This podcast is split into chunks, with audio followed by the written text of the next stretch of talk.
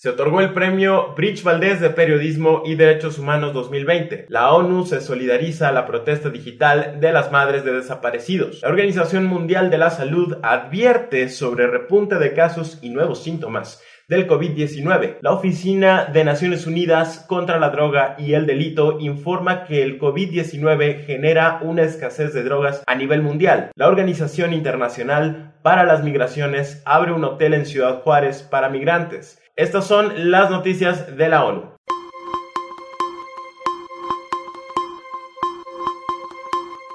La investigación Matar a un hijo realizada por Alejandra Creil recibió el premio Bridge Valdés de Periodismo y Derechos Humanos en su tercera edición. Me inspira saber que el compromiso que tenemos con la profesión y con la sociedad es reconocido y valorado, más en un país como México, en donde una labor fundamental para el desarrollo de una democracia se desprecia. El segundo lugar fue para Jesús Bustamante por el tortuoso camino de reportar y localizar a un desaparecido en Sinaloa. Me agrada que el tema de las desapariciones forzadas se continúe visibilizando. Hacer periodismo en este momento es bastante complicado. Me ha tocado vivir de cerca sus riesgos y da impotencia saber que no existe un Estado que pueda defendernos. Los convocantes al premio, conformados por agencias del Sistema de Naciones Unidas y socios, instaron en un comunicado a las autoridades, las empresas de medios y a la sociedad en su conjunto a garantizar la seguridad y condiciones de trabajo dignas para los periodistas. Asimismo, en el contexto de la pandemia de COVID-19, expresaron su reconocimiento a los periodistas que trabajan en condiciones de riesgo para asegurarse de que las historias de la gente sean escuchadas. Recordaron también que a tres años de los asesinatos de Miroslava Bridge, y Javier Valdés, sus familias y la sociedad mexicana siguen reclamando verdad y justicia.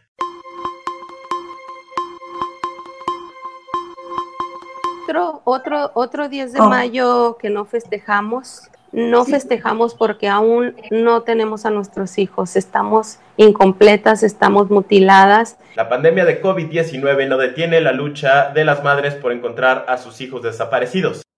Este 10 de mayo, Día de las Madres en México, las familias de personas desaparecidas y quienes apoyan su valiosa y digna lucha no marcharon en las calles de México, pero se manifestaron en una protesta virtual con el hashtag Corazones en Marcha. Por su parte, el Sistema de Naciones Unidas en México llamó a solidarizarse con las familias de las víctimas de desaparecidos. De acuerdo con datos publicados a principios de enero de 2020 por la Secretaría de Gobernación y la Comisión Nacional de Búsqueda, se han registrado en México 61.637 personas desaparecidas, la mayoría de ellas entre los años 2006 y 2019.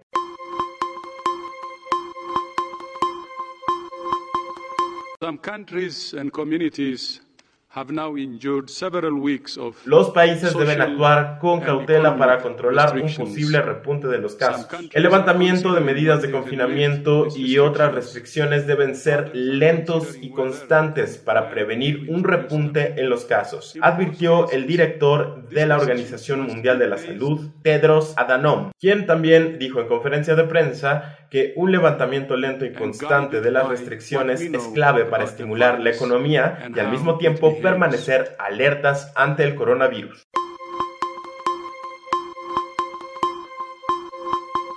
La Organización Mundial de la Salud aseguró que a pesar de que el COVID-19 causa mayoritariamente un síndrome respiratorio entre quienes lo padecen, está claro que existe una proporción de pacientes que sufren de una respuesta inflamatoria más amplia, ya sea vascular o del sistema circulatorio, así como de otros órganos. A través de la historia se han visto enfermedades que no atacan exclusivamente un órgano del cuerpo hasta después de mucho tiempo y muchas generaciones de transmisión, aseguró la Organización Mundial de la Salud.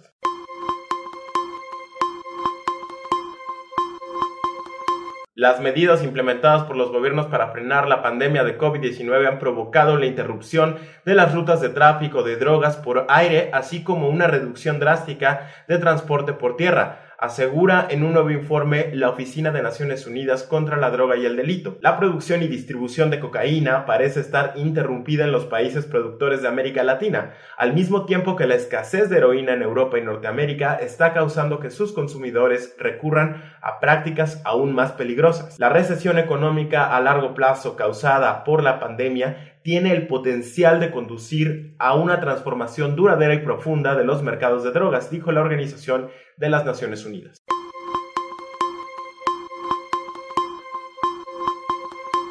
Bajo el liderazgo de las organizaciones de la sociedad civil, la Organización Mundial para la Paz, la Organización Internacional para las Migraciones y con la participación de autoridades federales, estatales y locales, se inauguró un hotel filtro que aspira a convertirse en un espacio de cuarentena que permita a quienes desean acceder a un albergue para personas migrantes hacerlo libres de COVID-19 en Ciudad Juárez. Este nuevo espacio recibirá a personas migrantes a diario entre las 9 y las 18.30 horas y les permitirá alojarse sin costo durante 14 días. Luis Arroyo, Oro Noticias.